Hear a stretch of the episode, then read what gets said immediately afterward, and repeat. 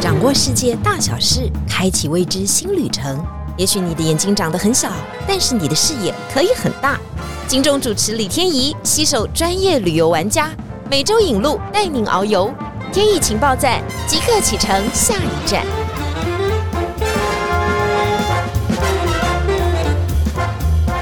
疫情报站，你说赞不赞？Hello，大家好，今天我们要带大家到一个非常特别的地方，要到法国去。我很快的破题啊，因为大家说那个法国巴黎啊，很多人可能都有去过很多次的经验啊，去到不想再去。不过就是看看巴黎铁塔啦、凡尔赛宫啦，或者买买名牌啦。你以为只有这样吗？如果这样就太浅了。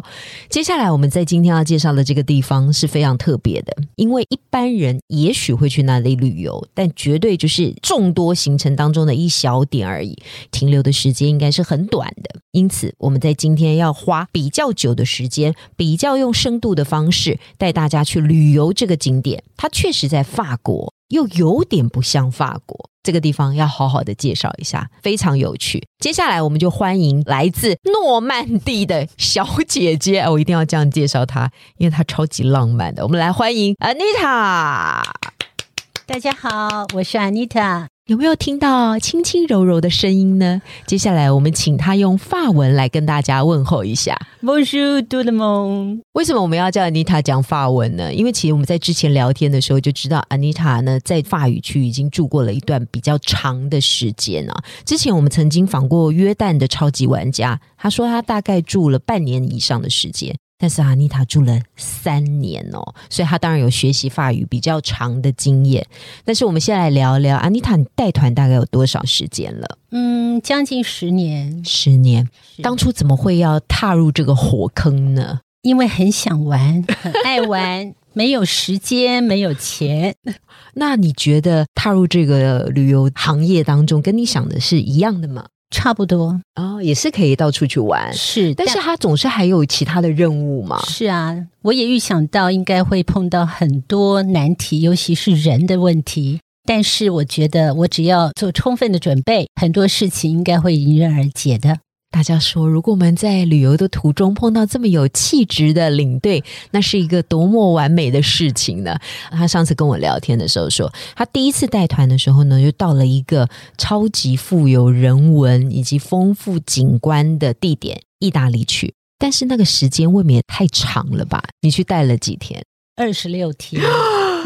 我觉得这个旅行社哈，应该是故意给你调缸哎，第一次就给你带这么长的时间，第一团嘛是二十六天，嗯，你觉得呢？我感谢有这样一个机会，嗯，那你之前做了多少多少的功课？两个礼拜。哦，那也蛮快的。所以两个礼拜呢，我们把团带出去，遇到了很多的人，认识到了很多很多的景点，把丰富的知识告诉大家。所以我们接下来要进行这个非常丰富的旅程，带大家去诺曼底。一开始，安妮塔，你先告诉我们，因为这个题目是你自己选的哈，嗯，我们就很好奇，为什么你想要介绍诺曼底给大家？第一个，我觉得法国大家大概都去过了，从南法一直玩到北法。但是我觉得在台湾玩北法的旅行团不多。嗯，我们晴天呢，现在的法国团是有北法的，所以呢，我想要好好的介绍一下。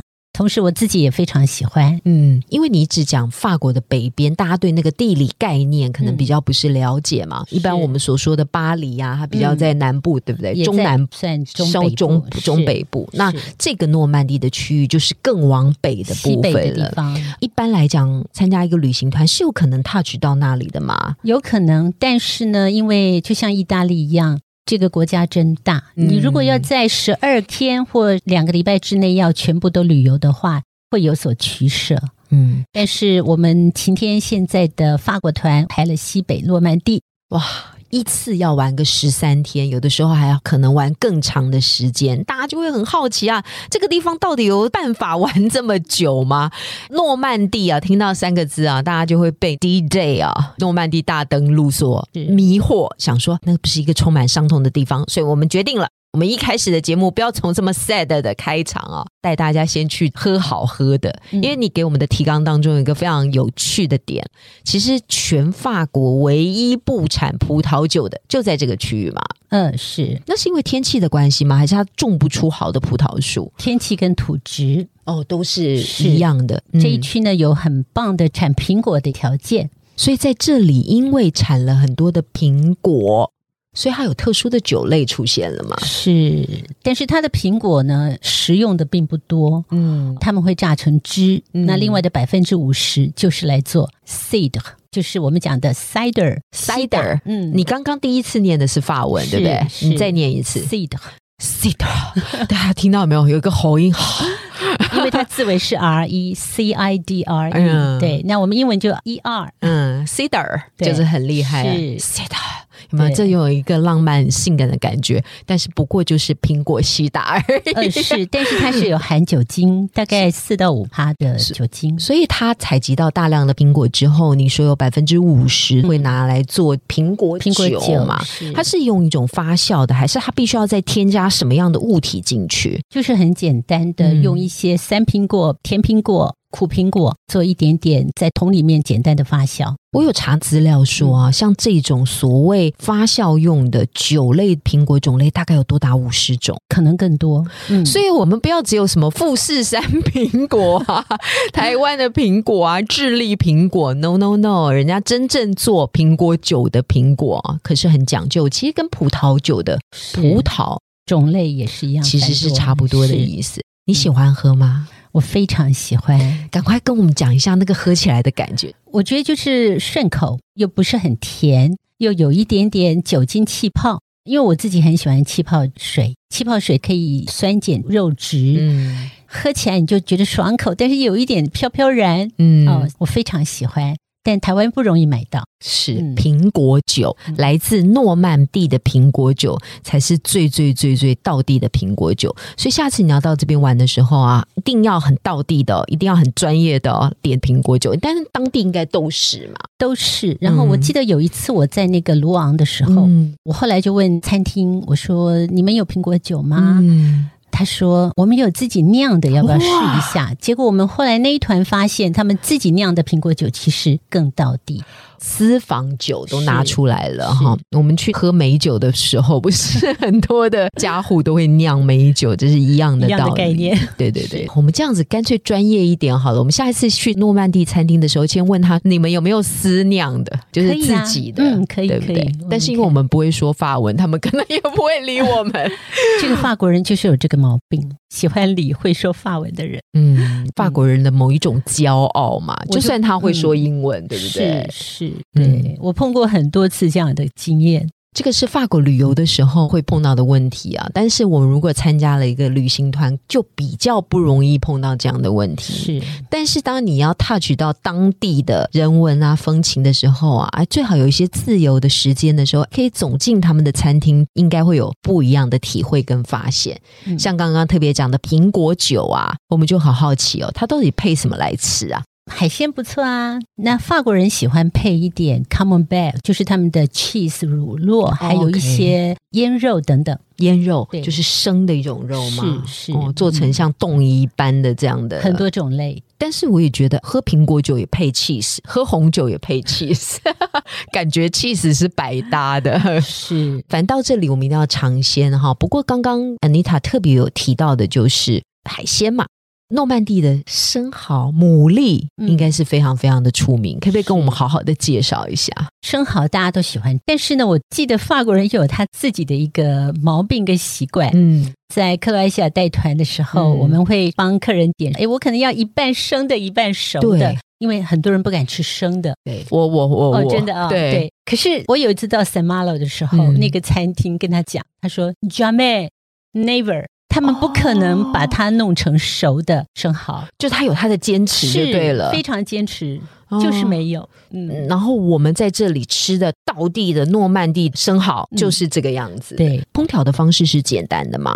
就只要烤一下啊。嗯，但是他们认为这个生蚝就是要生吃啊。嗯，像以前有一个很有名大前研一，嗯，哦，那个日本的经济学家，他以前也当过领队，然后他出了一本书，说十大必去的地方，他就有列出 Samalo 的生蚝必吃。讲到这里的时候，口水有没有流下来？我们一开始的时候就用苹果西打酒，苹果酒啦，不是苹果西打酒，它的口感有点像哈，搭配生蚝。那你去诺曼底的时候，一定要先从这两种入门，你就会觉得非常的亲切。但是它的海鲜不是只有生蚝，对，它是一大盘，什么样都有。共同的特点就是完全是冰的。哦，包括那个海鲜盘，它也是冰的吗？都是冰的，不像我们台湾到海港去啊，你可以有些是烹煮的，有些是烤过的，它完全就是冰的。所以我们在诺曼底也都是可以吃到这样的料理，但是要习惯它都是冷的。对，那它的天气很热吗？不会啊，凉爽。这样会不会一种很 cool 的的感觉？他们的习惯，嗯，他们的习惯。海鲜盘应该非常非常的 rich 的，里面应该是众多海鲜的种类。除了牡蛎之外，Anita 有没有什么跟我们介绍的其他的海鲜种类？你觉得去到这边必吃不可的？我觉得牡蛎是首选，再来就是虾。哦，虾还有一些贝壳类，是哎，大致就是这几样。它的虾是不是有一种头很大，然后身体很小的小红虾？也有，但是我印象中普通的大虾挺多，然后还有叫做蛋菜哦，也很多，是是，也在这里是特产。好啦，我们要用吃的方式来勾勒起大家对诺曼底很接近的感觉，是因为这里啊，虽然距离台湾很远，但是它从饮食上面呢，在台湾吃到的某一些很熟悉的食物，这里也都吃得到。有没有？有没有一下子拉近了距离？一秒钟我们就到了诺曼底。好，刚刚看完的是吃的部分，接下来我们要看我们眼睛能够看到的部分。因为大家说，你到诺曼底以后的第一个看到的景观是什么呢？安妮塔好好的跟我们介绍一下，绝对是那个自然的景观，是什么样著名的景点？如果你有法国朋友，他们呢周末度假就是去诺曼底，就是去那里。法国呢有一条河叫塞纳河，嗯，塞纳河呢在巴黎所谓的左岸，左岸非常有名，但是呢它一直流流流，就是流到罗曼蒂出口去了，所以它带了巴黎的繁华过来，然后一路蜿蜒就到了这边出海。对，譬如说我一个法国朋友的家呢，他们就在塞纳河畔。但是它并不像在巴黎市区那么漂亮的左岸，嗯，你可能看到两河旁边就是一些草堆，嗯，这样蜿蜒的出海去了，嗯，所以巴黎人呢没有海边，他们放假除了去诺曼底，他们有很多家乡的古堡等等的，他们会去那里度假。第一站可能就是去卢昂，然后再来去 o f l e 啊，像 Le Havre，Le Havre 就是法国最大的商港，嗯。我们很多的台湾的货品呢要运到法国去。shipping 码头就是就是。对 the hub，再来呢，再往更西北南的地方去，你会看到 Mont Saint Michel，就圣米歇尔山，嗯但是它有一点远，嗯所以基本法国人呢会到所谓的象鼻海岸啊 e t 到那个地方去。那它的车程大概就是两三小时，你一天要来回其实也可以的。所以你是说这样子一个路线过去就两三个小时，不包括你停留的时间嘛？对不对？对，哇，那其实并没有我们想象中的非常的远，并不太远。是哦，难怪他们法国人度假是很喜欢去哪里的。如果我告诉我的朋友说我周末要去诺曼底休息度个假，嗯，这是一个 popular 的现象，还是是很高级的，还是一个很普遍的？应该算是普遍哦，但是可能要有一点经济水准嘛。其实也不啦，我看过很多台湾的背包客，嗯，他们也是会从巴黎呢自己租车自驾啦，或是搭公车呢到罗曼地去度假。从 Anita 的嘴巴里面，我们就知道沿着塞纳河哦，其实我们就看到了好多的景点。当然，稍微分支有出去一些很特殊的地方，但是我们就循着法国人度假的路线呢，一个一个的来拆解。首先。先呢，我们对象鼻海岸绝对是非常有兴趣的。象鼻海岸当然就在海的旁边哦，是一个什么样的感觉？然后我知道在莫内的画作当中曾经出现过，给 Anita 是一个什么样的景致的景点？顾名思义，象鼻海岸它是白垩岩气岩石的特质，在海边很容易受海水侵蚀，常年的侵蚀就那么巧，有两个海边被侵蚀，很像是两只象。就是一只大象大的，对不对？所以你从旁边拍照，你会怎么？一只大象，一只小象。所以他们当地人会说，这一只母象，一只小象，好像一个 family，就家庭完整了，就在那里发生了。是这样子看起来是三个洞嘛？看得到是两个洞，两个洞。对，就是我们通常到游乐区海边已经建造好的沙岸旁边，你看到左右各一个象的鼻子。所以这个也是法国人还有当地人非常最新的一个地点嘛，哈，不管是在春夏秋冬四季的时候，它可能都有不一样的景致，包括了刚刚的莫内。嗯，是非常爱这里哈。跟我们介绍一下莫内，因为我们知道他就是诺曼底人嘛。是，嗯，他在这里，他后来搬到诺曼底那一区叫吉维尼 （Giovanni）。嗯，对，这里的景象其实也让莫内非常的醉心。但是莫内真正从事画作，其实在诺曼底这个区域当中留下了他很多足迹。这个部分，安妮塔可以跟我们讲一下吗？其实我们如果到北法去哈，旅行团第一个一定会到吉维尼的花园，嗯，就是有名的莫内花园。对，再过去就是卢昂，嗯，卢昂呢就是最有名的法国女英雄圣女贞德被处死的地方。嗯。但是卢昂是诺曼底大区的一个首府，嗯，然后再往西北的地方去，我们就会到象鼻海岸，嗯，哦，莫内呢当年就是在翁弗勒翁弗勒这个地方。画下了最有名的日出，印象日出是那，因为他是印象派的代表作的人物之一，所以呢，诺曼底怎么取名呢？所以我才会想到叫印象诺曼底。那有两个意义，第一个就是印象派哦，他诺曼底的画作。那第二个意义就是大家对诺曼底的印象是什么呢？刚刚特别讲到莫内哦，这个题目有点深奥哈。那当然，大家对莫内的画作比较看过几幅嘛，就是您刚刚所说的，在莫内花园当中的花草啊，还有一些光影的部分，还有您刚刚所说的印象日出。嗯，但是他们属于印象派的画作，因为我知道安妮塔对这些都很有研究哈。印象派，印象派，我们要先怎么看这个印象派的画作？其实我自己最开始的理解，因为是印象，所以是不清不楚的。